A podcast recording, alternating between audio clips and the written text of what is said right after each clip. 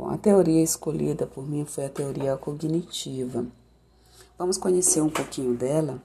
A teoria cognitiva, ela surgiu na, entre as décadas de 1950 e 1960, como uma crítica ao comportamentalismo, que, que centra a sua atenção no comportamento humano, na orientação mecanista passiva.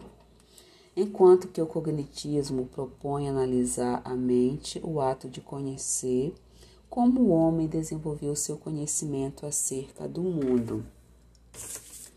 É, o cognitivista ele quer negar que o efeito dos estímulos sobre o comportamento seja automática, como que é a teoria behaviorista. As teorias cognitivistas elas reconhecem que o comportamento e seu resultado dependerão tanto das escolhas conscientes do indivíduo, como dos conhecimentos do meio sobre os quais não tem controle que atuam sobre ele. De acordo com o cognitivo, a teoria cognitiva, o indivíduo já nasce com condições para se apropriar eh, de conhecimentos ou seja, o processo de aprendizagem é tarefa única e exclusiva do sujeito. O processo cognitivo também envolve habilidades relacionadas ao desenvolvimento do pensamento, raciocínio, linguagem, memória, abstração, e ele tem início na infância, está diretamente ligada à aprendizagem. E dentre as principais teóricos né, do, do cognitivo, da teoria cognitiva, destacam-se Piaget, Vallon e Vygotsky.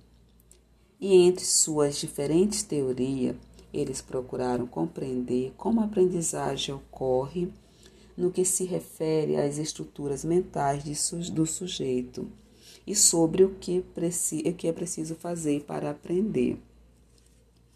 No cognitismo, o aluno não é passivo na aprendizagem.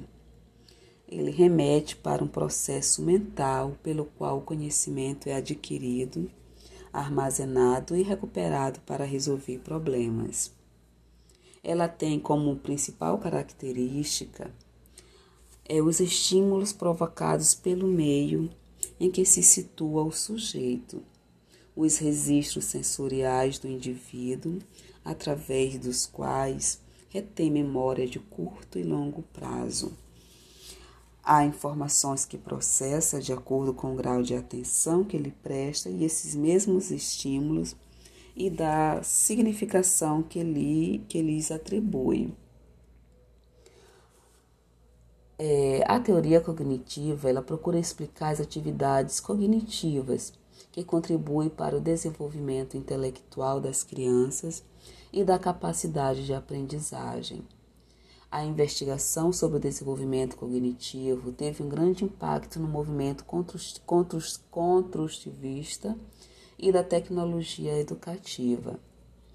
As teorias cognitivas assumem que a aprendizagem produz a partir da experiência, que não é entendida como uma simples transferência, mas como uma representação da mesma. A ênfase é colocada na forma como se adquire as representações do mundo, como se armazenam é, na memória ou estrutura cognitiva. É, podemos apontar que a principal contribuição do cognitivismo é permitir um maior nível de compreensão sobre como as pessoas aprendem, partindo do princípio de que essa aprendizagem é resultado da construção de um esquema de representações mentais que acontecem a partir, a partir da participação ativa do sujeito.